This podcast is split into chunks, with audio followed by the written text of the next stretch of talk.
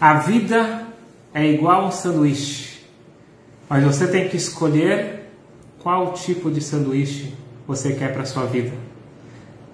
Vocês sabem de onde que surgiu o sanduíche que nós comemos? John Montagu, acho que é assim que se pronuncia o nome dele, um conde, ele foi o quarto conde de Sandwich, na Inglaterra. Ele viveu de 1718 a 1792. E esse homem, ele tinha, como a gente fala em Yiddish, taives, tinha desejos, paixões. E duas dessas, das suas grandes paixões da vida era presunto, comer presunto e jogar carta. É isso que ele gostava. E ele não sabia como fazer, porque na hora que você está jogando carta, você não tem como comer ao mesmo tempo. Ele pediu para os assessores dele dar um jeito. Eu quero jogar carta e ao mesmo tempo eu quero comer presunto. E alguém teve uma ideia brilhante. Pegou dois pães, colocou no meio o presunto, assim ele não sujava a mão e não sujava as cartas. Ele conseguiu realizar o sonho dele, jogar cartas e comer presunto ao mesmo tempo.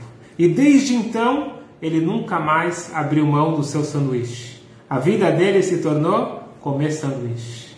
Porque sanduíche, ele não perdia tempo, não tinha que parar para comer, ele podia continuar jogando carta com seus amigos.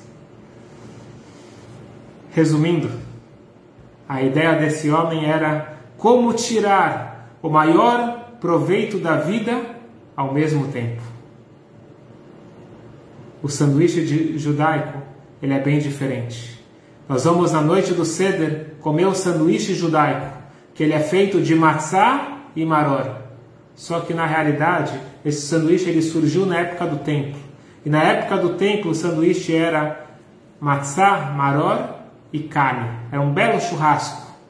O Pesach original não é como nós comemoramos hoje, apenas com matzá e maror. O prato principal era o churrasco do Pesach.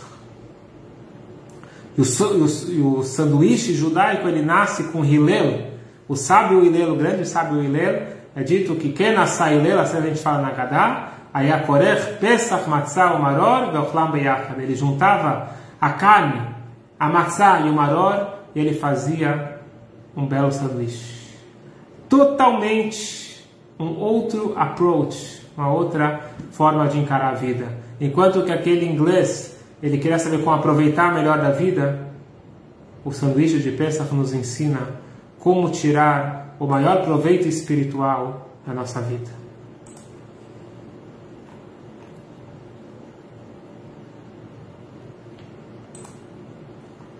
Vamos agora dedicar a aula de hoje para o aniversário de Giza Ferman, que fez aniversário ontem, que ela possa ter Shnat Asvachá, um ano de muito sucesso. O sanduíche da nossa vida, ele é feito de Pesach, Matzah ou Maror. Vamos começar falando do Maror. Se nós entendermos isso, nós vamos ter uma mensagem, principalmente para os momentos que nós estamos vivendo atualmente. Vamos começar com Maror. Maror, infelizmente, temos de sobra. Amargura, dor, perdas. Já faz mais de um ano que nós estamos vivenciando, convivendo com essa loucura. Fora a doença, as perdas, as mortes. A nossa vida, nossa, nosso cotidiano mudou com distanciamento social. Chega de Maror. E esta que é a grande pergunta da noite do Seder. Muita gente fala, ah, de volta, Marishana, tem alguma criancinha para falar Marishana? E a gente fica muito achando que é uma coisinha de criança. Marishana é a pergunta que eu e você e todos nós temos no nosso coração. Essa é a grande pergunta. Nesta noite de Pesach, nós todos somos crianças. E todos nós estamos perguntando para o nosso Tate, para o nosso pai, Tate, papai, Só um minutinho. A gente está comemorando hoje a liberdade, quem saiu do Egito. Mas se é assim, por que, que tem pessoas que têm a geladeira vazia e passam fome? Por que, que tem pessoas doentes? Por que, que tem tanto sofrimento? Por que tem tanta dificuldade? Tem gente que não tem o que o básico que ele precisa para viver. E você chama isso de liberdade? A gente está comemorando o quê? O que, nós estamos fazendo nessa noite do ceder de Pesach? Dizem os sábios místicos que essa pergunta, essas quatro perguntas do Manishtaná, na verdade, na verdade tem uma conotação muito mais profunda e espiritual. Manishtaná lailazem kolelot. Qual é a diferença desta noite, noite pela Kabbalah? Representa o exílio, representa a ocultação de Deus. Qual é a diferença desta noite, deste exílio, para todos os outros exílios? No Egito, nosso povo sofreu muito, 210 anos. Destruição do primeiro templo, o exílio para a Babilônia, 70 anos. E nós já estamos aqui nesse exílio há quase dois mil anos. O templo foi destruído, nós somos perseguidos. Progroms, Inquisição, cruzadas, holocausto. Infelizmente, são inúmeras. As suras, os problemas que nós estamos ultrapassando nessa noite tão longa, noite tão dura, e nós perguntamos, viramos para Hashem nessa noite, Tate, papai, qual a diferença dessa noite para todas as outras noites? Por que todas as outras noites? Foram menos amargas? Por que, que nós estamos tanto tempo aqui nesse exílio? E essa é a pergunta que nós estamos fazendo. Crianças e adultos, e principalmente os adultos, que veem a realidade sofrida e eles perguntam: por que Deus? Mas por que tudo isso? E nós queremos a resposta. Eu escutei uma vez uma história que me comoveu. Esse, esse homem chamado Yona Emanuel, ele faleceu há pouco. E ele conta o seguinte: contam que quando o neto dele fez o Brit Milá em Israel, em 1985, 1985, no Brit Milá em Jerusalém, o Senhor Emanuel contou a seguinte história. Ele pediu silêncio, tá todo mundo presente no Brit Milá. Eu quero que vocês escutem bem a história que ele relatou. Há 40 anos, falou o senhor Emanuel, era véspera de Pesach em Bergen-Belsen, no campo de trabalho forçado. Eu saí pela manhã para trabalhar. Não tinha como ficar parado preparando Pesach. Eu fui trabalhar. Voltei para casa, para casa, para a barraca, no final do dia, que já era Pesach, arrasado, destruído. Eu tinha 19 anos. O meu irmão mais velho, El Hanan, já não estava mais entre os vivos. Meu irmão pequeno, minha irmã pequena Bátia também não estava entre os vivos. Meu pai também já tinha sido morto. Quem eu tinha naquele campo? A minha mãe, que estava numa outra barraca, muito doente, mas muito doente. Naquele campo não era um campo de exterminação, era um campo de trabalho forçado. Mas muitos, centenas, morriam diariamente de frio, de fome, de tortura. E eu fui para a barraca da minha mãe. É pensa, vamos fazer alguma coisa. O que, que a gente pode fazer em Pesach? Não tenho vinho, não tenho matzá. Maror no coração não faltava. E ele começa, ele sabia de cor a Agadá. Ele começa a falar, gadar baixinha para a mãe. A mãe está muito doente. Ele nem sabia se a mãe estava escutando ou não estava escutando. Ela adormecia no meio, acordava. Ele estava lendo o Agadá. não muito entusiasmado, mas ele estava fazendo Agadá, estava tentando fazer o Seder de Pesach no meio do holocausto. E de repente ele chega na bênção que é chamada Birkat Geulah. E lá nós falamos as seguintes palavras. Ken Hashem Elokeinu Velokei Avoteinu Yagienu Lemoadim Leregalim Achirim. Nós estamos falando Deus, nós estamos comemorando hoje a saída do Egito. Hashem nos ajude que a gente possa chegar para outras festas com paz, felizes com a construção da sua cidade. Nós vamos estar em Jerusalém. De repente, quando, quando eu falei aquelas palavras, eu travei. Será que eu acredito no que eu estou falando? Alguém ainda daqui vai ver Jerusalém? Alguém aqui ainda vai ter alegria na sua vida? Eu não consegui mais. Eu parei naquele local e não consegui mais prosseguir a Agadá. Era muito para mim. Isso foi em 1945. Pouco tempo depois, o milagre impensável aconteceu. Eu saí vivo e vim para Israel. Isso tudo ele está contando no Brit Milá, do seu neto, o netinho no colo, todo mundo esperando o Brit, e ele contando emocionado. Em 1944, disse Emanuel, eu não podia imaginar que eu mereceria emigrar para Israel com minha irmã e dois irmãos. Ter o mérito de morar em Jerusalém, formar uma família, sete filhos. Depois de 40 anos, ter o mérito de ser o Sandek, de carregar o bebê, meu primeiro neto, em Jerusalém. Se eu pudesse imaginar 1% disso, finalizou esse senhor, eu acredito que eu teria a força, em Bergen-Belsen, 1944, de acabar a Agadá naquela noite de Pesach. Se eu soubesse que um dia o maror seria adocicado com haroset, eu teria forças para seguir em frente. Amigos, que Hashem possa dar um final feliz para esse nosso maror que já perdura há muito tempo. Mas nós não queremos apenas o haroset, um, doce, um docinho no nosso maror.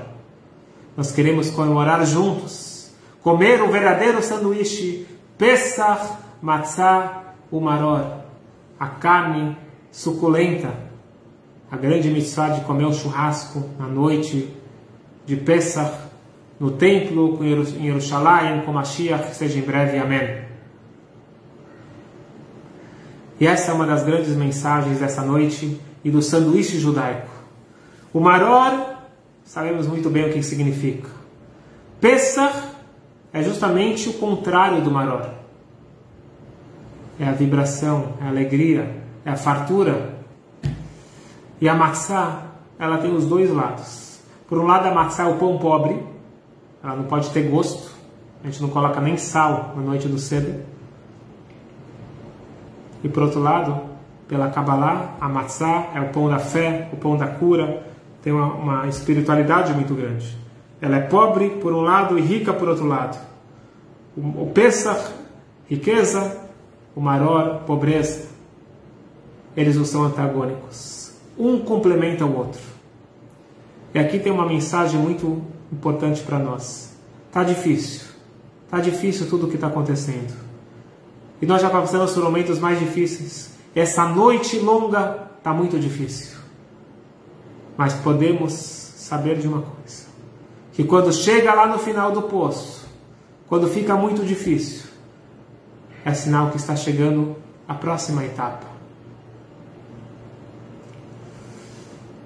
Na noite do Seder, nós vamos pegar a matzá do meio e partir na metade. Nós temos três matzot, a matzá do meio ela é partida ao meio. O maior pedaço é guardado para a ficomana, que lembra a carne que nós não podemos comer agora sem o tempo, mas esse maior pedaço, que a gente tem que guardar espaço na barriga para comer depois, do peixe, da carne, da sobremesa, nós finalizamos o ceder, que é, é talvez a maçã mais importante, a maçã da ficomano, nós guardamos o maior pedaço da maçã do meio. E a maçã pequena tem que ficar na mesa para falar Agadá, porque a Agadá é recitada numa maçã quebrada, que é chamado pão pobre, não é um pão inteiro, uma maçã quebrada, lembrando a nossa aflição do Egito e a aflição que nós estamos vivendo, vivenciando agora.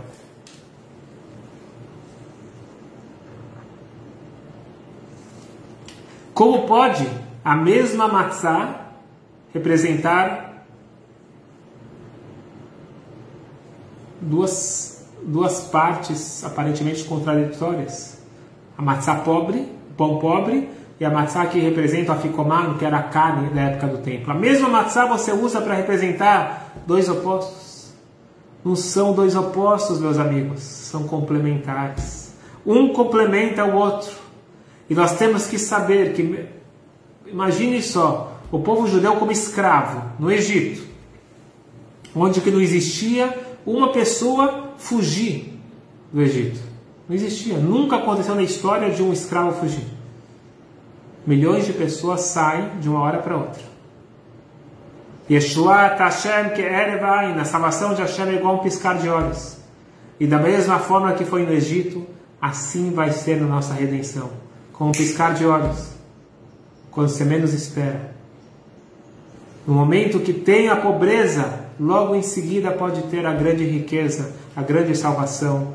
E isso que nós pedimos para Hashem, Leshana Abba Birushalayim, não significa no ano que vem em Jerusalém, que Mashiach chegue ano, ano que vem. Que Mashiach chegue agora, nesse Seder. E automaticamente, no ano que vem, nós vamos estar comemorando em Jerusalém. E por isso, a noite do Seder é uma noite mágica. Pode ser que eu vou estar sem muitos convidados. Pode até ser que eu vou estar comemorando o Pesach sozinho. Eu não vou estar sozinho. Eu vou estar com Hashem, o meu pai, que eu vou fazer as perguntas do Manishtaná. Mesmo quem Deus livre não tem os pais vivos, ele também fala Manishtaná. Porque no final das contas a gente está falando com o verdadeiro pai celestial. Estamos perguntando para Ele as perguntas mais importantes e relevantes da nossa vida. Diz o grande cabalista Wariza, a noite de Seder, uma noite incrível. Nós precisamos aproveitar ao máximo. Tem que falar Agadá em voz alta e com alegria. Quando o Rebbe anterior, o sogro do nosso Rebbe, foi visitar Israel, a Israel. Hoje já mudou um pouquinho a expressão, mas na época pergunta Manishma, como vai? Akol Beseder, está tudo bem. Hoje em dia já usa Sababa, Achla, já tem outras expressões.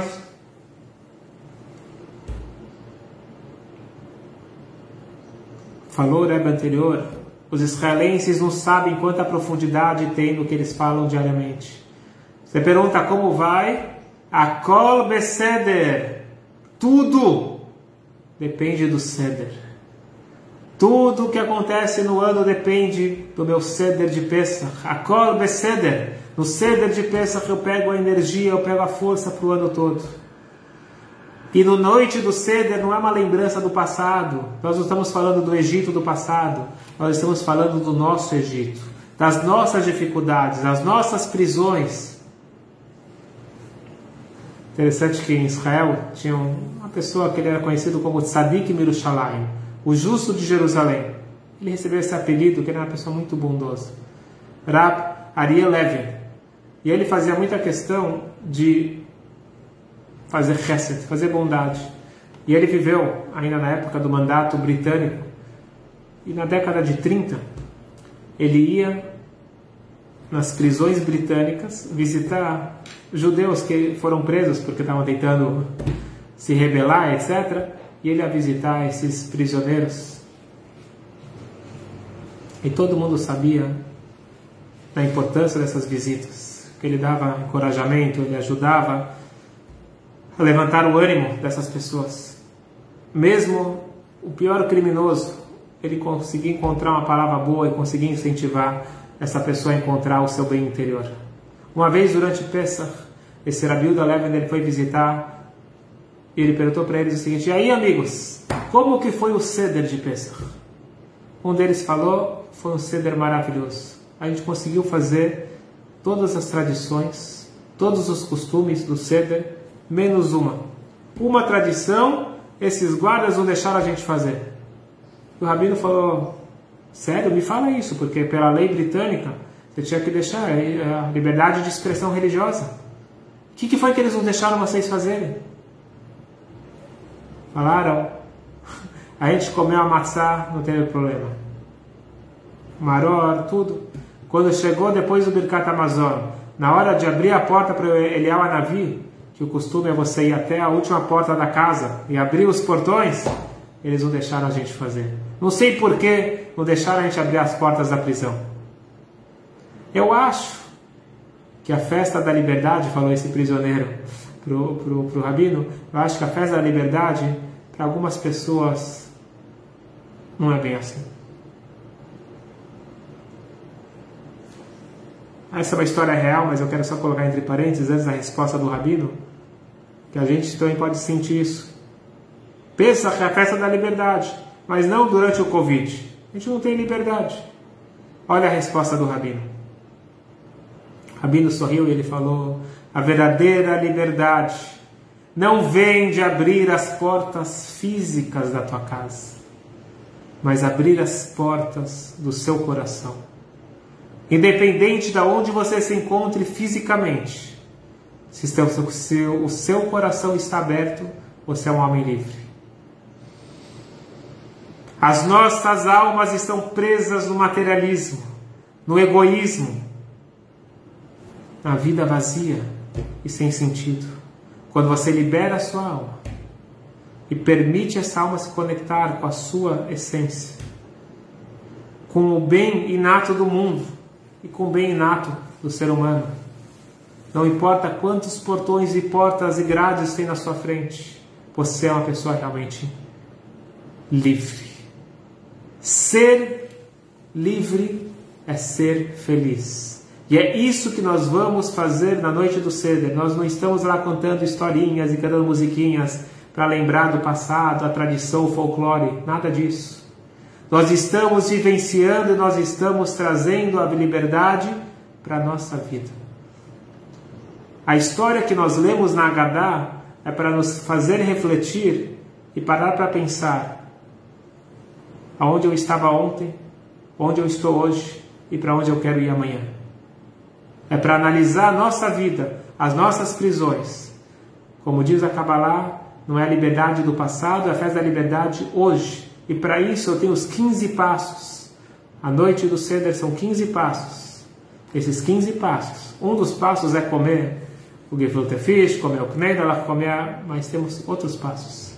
Começando com o kiddush, e acabando com, com, com o último passo que é Hashem atende todos os nossos pedidos de liberdade e felicidade e nós proclamamos Leshaná Abba Yerushalayim. Na noite do Seder, ou quem sabe já pode se preparar antes do Seder, podemos refletir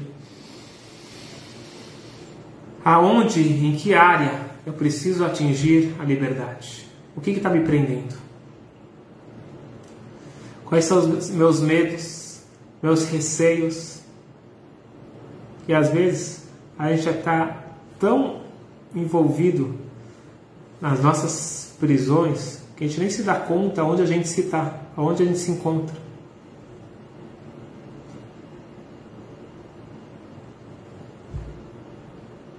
Um relato, não sei se é verídico ou não, mas pode muito bem ser.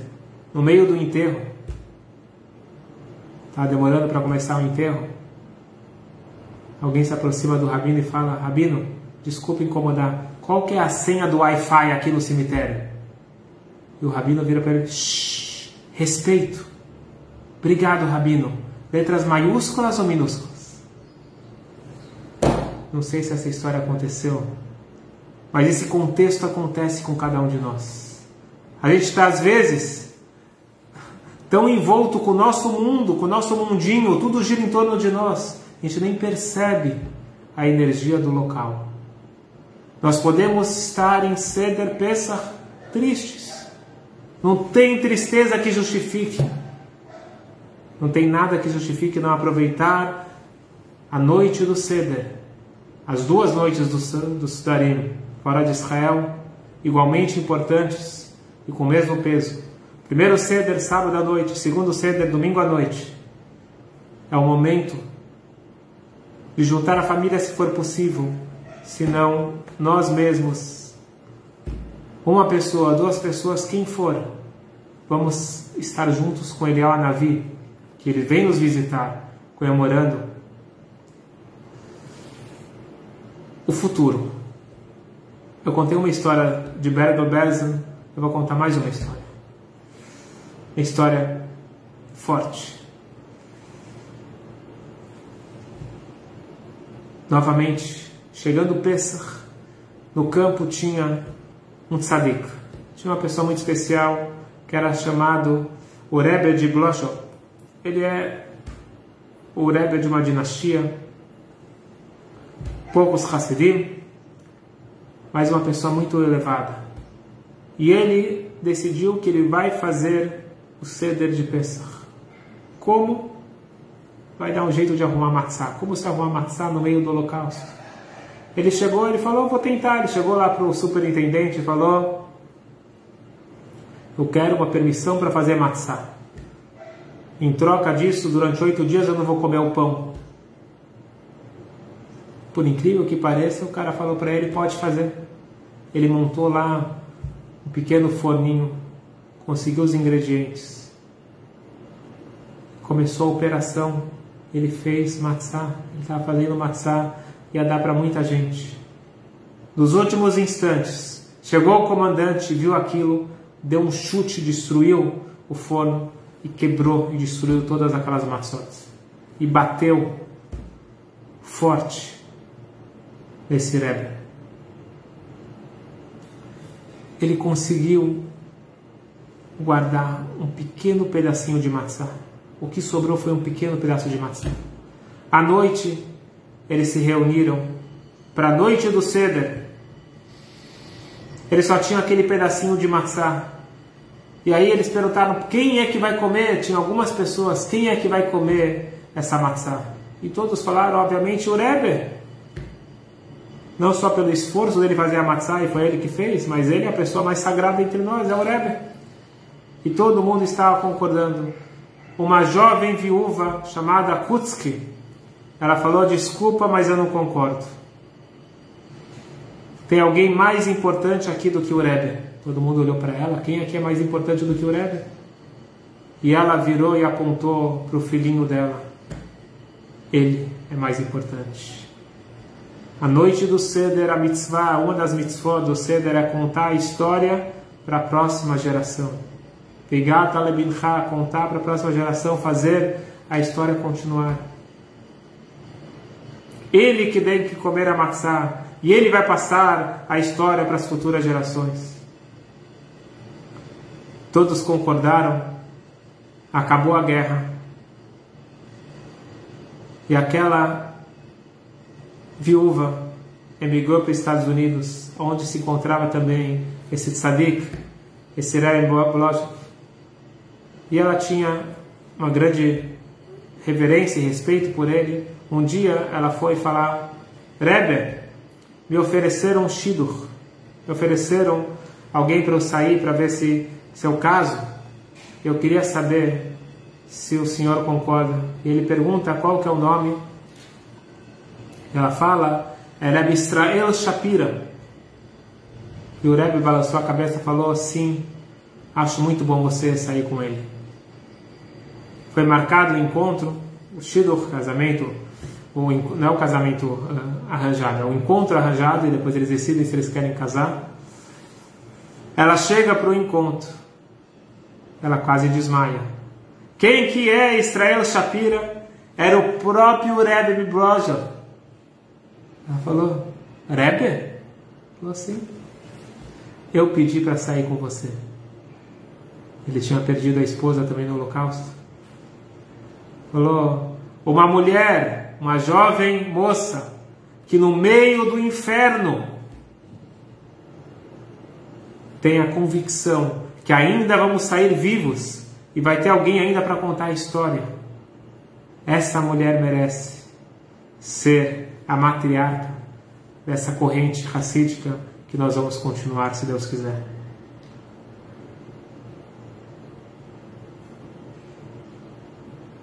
A noite do Seder nos reacende essa esperança de um futuro melhor. E o grande problema é que nós nos auto-sabotamos. Nós não conseguimos ser felizes. Porque a gente acha que a gente tem que ser infeliz. Para ser uma pessoa responsável, ser uma pessoa realista, tem que ser uma pessoa infeliz. Vem a noite do Ceder, vem a Torá e nos lembra de jeito nenhum. Está escrito que no Egito, os egípcios fizeram mal para nós. Mas está escrito, nos fizeram mal. O que, que significa isso? Eles transformaram nós em maus aos nossos olhos. A gente se coloca para baixo. E não é possível atingir a liberdade se eu me considero uma pessoa sem valor, se eu me considero uma pessoa baixa. E esse é o grande problema. Nem eu mesmo acredito que eu possa sair do meu Egito. E por isso que a parte maior do, da maçã do meio é guardada para ficomar. Qual que é o costume na maioria das comunidades? Esconder o aficomar é chamado que as crianças roubam o aficomar. Em geral, o Rebbe fala para não usar essa palavra roubar, que não é, não é uma boa palavra para usar para as crianças, mas existe esse conceito de você procurar e roubar no sentido de achar e tirar do esconderijo o aficomar. Na noite do Seder, nós viramos para o Yetzerará, para o instinto negativo, e falamos para ele: para de roubar a minha essência. Você é um ladrão. Eu sou uma pessoa maravilhosa. Eu sou uma pessoa incrível. Eu tenho capacidade de fazer muito mais. Eu tenho capacidade de ser feliz, de ser livre.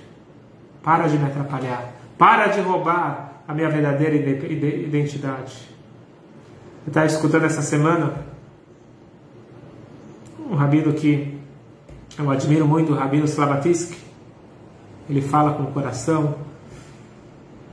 E ele resolveu abrir o coração dele, ele contou uma história pessoal. Ele disse que quando criança, ele tinha gagueira, mas gagueira que ele não conseguia fazer nada. Então, na, na escola, ele já avisou que ninguém podia fazer nenhuma pergunta para ele, porque ele não ia conseguir responder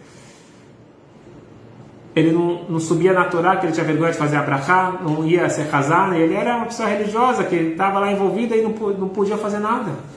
No casamento dele, ele disse que foi uma história para ele conseguir falar a frase Arei ad mekudeshet libe tabadzu kedat Moshe Israel. Essa é a única performance que o noivo tem que fazer no casamento. Só isso. Ele, foi muito difícil para ele conseguir falar essa frase. Vocês podem imaginar a dificuldade que ele vivia. Era muito difícil a vida dele. Ele disse que ele tentou todos os tipos de terapia, tentou de tudo e nada. Antes do casamento dele, ele entrou para o encontro com o Rebbe da Abraham.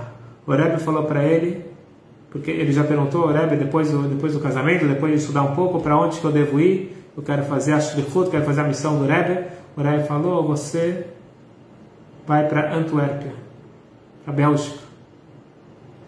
Ele saiu de lá e falou: com certeza eu entendi errado. Porque Bélgica na época, época não tinha Beit Rabá, não tinha nada, era para ele abrir. Mas eu não sei falar, eu sou gago. E ele falou para o Rebbe, Rebbe, ele pediu para o Rebbe, o que, que eu faço? Eu sou gago. O Rebbe falou para ele o seguinte: primeira coisa, você estude os deveres do coração o portal da confiança que nós já falamos aqui várias vezes, Shara Bitachon. Se Deus quiser, a gente pode começar a gravar esse, estudo, acho que vai ser importante para esse momento, se Deus quiser. Blineder, depois de começar a gravar um pouquinho das mensagens de lá. Estuda isso e acredite que você pode sair disso. Foi o que o falou para ele. Acredite que você pode sair disso. Se tiver uma palavra que é difícil para você falar, não fique lutando, muda a palavra. E ele falou, ele falou e eu escutei, ele, ele tem um pouquinho de gagueira hoje, mas ele, ele é um palestrante incrível, requisitado no mundo todo. Ele falou, o Rebbe me curou. Como que o Rebbe me curou? Fiz todo tipo de tratamento, tentei fazer hipnose, tentei fazer de tudo e nada curou. E ele falou, no fundo, no fundo, eu fiz todos os tratamentos, mas eu não acreditava que eu ia conseguir sair disso. O que, que o Rebbe fez comigo? O Rebbe falou para mim, você consegue. E eu acredito no Rebbe. Se o Rebbe falou para mim que eu consigo, quer dizer que eu consigo. E quando o Rebbe fala não briga com essa palavra e muda de palavra, quer dizer que eu consigo mudar de palavra. Quer dizer que eu sou capaz de falar direito. E o incrível aconteceu. Hoje ele fala. Hoje ele é um orador, orador excelente.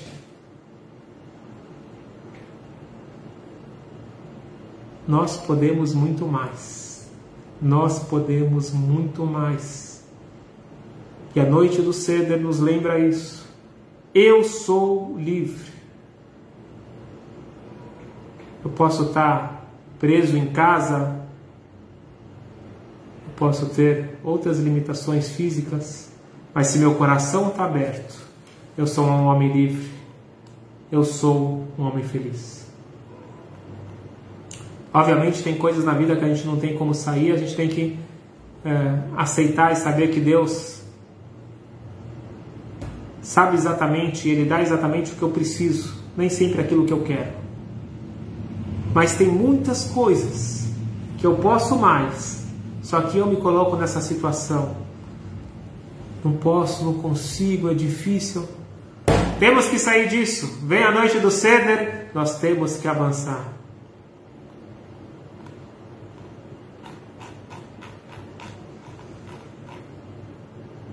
E tem uma algo de positivo no fique em casa. Fique em casa não quer dizer fique em casa triste. Fique em casa feliz. Talvez a gente tenha que falar para os governadores colocarem, acrescentarem isso. Fique em casa e feliz. E comemore o ceder de Pesach com alegria. Esse tem que ser o lema desse ano. Ficar em casa em Pesach é maravilhoso. Mas tem que colocar alegria e lembrar que nós podemos escolher sermos livres. Temos que acreditar nisso. Isso me lembra uma história que bastante me tocou. A gente sabe que pela Kabbalah, a primeira noite do Seder é o pão da fé. A segunda noite do Seder é o pão da cura. A matzá que a gente come, de preferência aquela matzá redonda. A matzá a primeira noite traz, fortifica a nossa fé, a nossa emuná, e a matzá da segunda noite fortifica a nossa saúde. É exato. Primeiro vem a fé, depois vem a saúde. Quando a gente busca a fé, quando tem problema de saúde, também é bom, mas não é o ideal. O ideal é a fé que nem precise ter problema de saúde. E essa história que eu vou contar é a seguinte: tinha uma pessoa que precisava fazer uma cirurgia no joelho. Nos primeiros anos da liderança do Rebbe, ele foi até a sala do Rebbe, pediu para conversar com o Rebbe, uma audiência particular, falou: Rebbe, tem que fazer essa cirurgia no joelho, tem dois cirurgiões. Qual que o senhor indica? O A ou o B? O Rebbe falou para ele o seguinte: se você já veio até aqui por que, que você não pediu um abrahá que você não precise de cirurgia? Ele era rápido, falou, Rebbe, Rebbe, Rebbe, por favor, um abrahá que eu não preciso de cirurgia. O falou, agora já é tarde demais. Se você, ao entrar na soleira dessa porta, tivesse a convicção que desse lugar você poderia ter abrahá de cura completa, a fé, antes da cura, a cura viria. Agora você já está usando a tua lógica, não é a fé. Agora já não, não, não resolve mais. Nós vamos chegar nesse Pesach com a fé absoluta que Hashem é bom, que Hashem quer o nosso bem e Hashem quer o melhor para todos nós. Vamos aproveitar, abrir o nosso coração. Eu vou dar uma dica. Momento bom para fazer os nossos pedidos na noite do Seder. Baruch Hashem, a gente não está na prisão, a gente pode abrir a porta da nossa casa a gente abre a porta da casa e o costume é de pegar, se tiver mulheres, mas o costume é que pega as velas que a gente acendeu para Yom Tov sem, sem apagar. Pega a vela de Yom Tov e leva até a porta para receber Eliyahu Navi. É o momento onde que a nossa porta abre e todos os portões do céu estão abertos para os nossos pedidos. Só que nossos sábios eles falam o seguinte: seja inteligente, seja esperto. Você tem muita coisa que você quer pedir. Talvez você quer pedir sucesso, talvez você quer pedir dinheiro. Eles falam: vamos focar no espiritual hoje. Vamos pedir saúde e força para se aproximar de Hashem. E que nossos filhos sigam o caminho correto. E acima de tudo, como diz o quinto Rebbe, peça para ser um mensch. Mensch não tem palavra, mas seja uma pessoa digna, uma pessoa correta, uma pessoa de bons traços de caráter. Isso que nós pedimos para Eliel Navi. Para finalizar com uma história, teve um, um, um tzadik, grande tzadik, ele recebeu o título de Bnei Sashar. Rav Tzvi Elimelech Shapira. Ele, quando tinha 10 anos, o pai dele não tinha dinheiro, não tinha condições, não tinha como ganhar o sustento na cidade onde eles moravam. Então o pai ele se propôs a ir viajar, ser um professor particular de uma família, era costume na época, professor particular, não tinha escola, professor particular de Torá, na casa de uma família. E esse dono de família, esse, esse pai, ele tinha um, um albergue. E lá ele o, esse uh, o pai desse Tzvi Melech, ele ficava lá o, inverno todo, cinco meses, seis meses, dando aula para os filhos. Uma vez, né, no, no, ápice do inverno, chegou três camponeses, três poloneses, e bateram lá na porta da, da, da do albergue, falaram que eles queriam entrar, está muito frio. E aí ele olhou para a cara deles, o dono do, do, albergue, e falou: Vocês têm como pagar? Não. Então, desculpa, aqui é só para quem paga. E fechou a porta na cara deles. Aquele professor falou: Que isso? Que, que é isso? Eu sei que é o ganha-pão dele, mas falou: Eles estão com frio, estão com fome, recebe eles. Falou, e você vai pagar por eles? Perguntou o dono do, do, do albergue para o pro professor. Falou: Sim, vou pagar. E eles entraram e o inverno, a, a neve não parava. Eles acabaram ficando lá três semanas, dormindo e comendo e bebendo depois eles foram embora, agradeceram aquele professor, você salvou a nossa vida. Eles não tinham dinheiro, foram embora. Quando chegou véspera de Pesach, o professor falou pro, pro dono da estalagem, eu tenho que voltar agora para minha família, vamos acertar as contas, por favor. Seis meses trabalhando. Falou, com certeza. Esses seis meses eu te devo 40 rublos. Agora, aqueles poloneses gastaram 43 rublos. Então, me faz um favor, eu vou te deixar de crédito. Quando você voltar, a próxima vez não esqueça de trazer os três rublos. Aquele homem ficou sem palavras. Imagina só, ele trabalhou para poder trazer um pouco de dinheiro para casa. E agora ele está saindo sem nada e ainda com uma dívida. Ele não tinha o que falar, não sabia o que falar, ele volta para casa. Ele corre para sua cidade, mas ele não tem coragem de entrar na sua casa. O filho dele, esse filho Melech de 10 anos, ficou sabendo que o pai estava na cidade, ele corre para a sinagoga, vê o pai estudando a Torá, falou, Tati, papai, vem para casa, olha meu sapato novo que eu comprei, você tem que ver a roupa nova que a, nossa, que a, que a minha irmã ganhou. Isso só mais quebrou o coração dele ele não tinha como encarar, voltar para casa sem dinheiro, o que, que ele faz? Eles estão indo para casa e de repente passa uma carruagem nobre e cai um pacote. Esse professor ele viu, o pai ele viu a, a, o pacote, pegou e saiu correndo atrás da carruagem para devolver. Ele correu, correu, mas a carruagem não viu ele e acabou indo embora.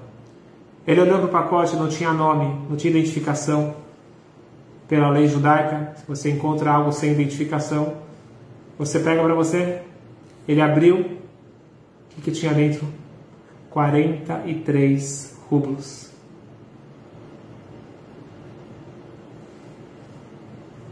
Graças a Deus, eles fizeram um belo ceder, conseguiu comprar tudo do bom e do melhor para sua família.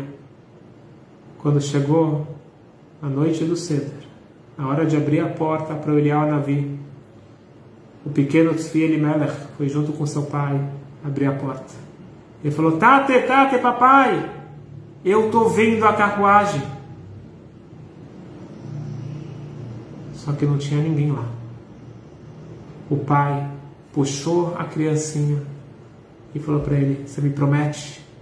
Você me promete que você nunca vai contar isso para ninguém até o final da sua vida? Sim, papai. Esses pequenos Felimelech cresceu para ser um grande Rebbe. E nos últimos momentos de vida, ele já estava quase falecendo, ele contou isso para sua família.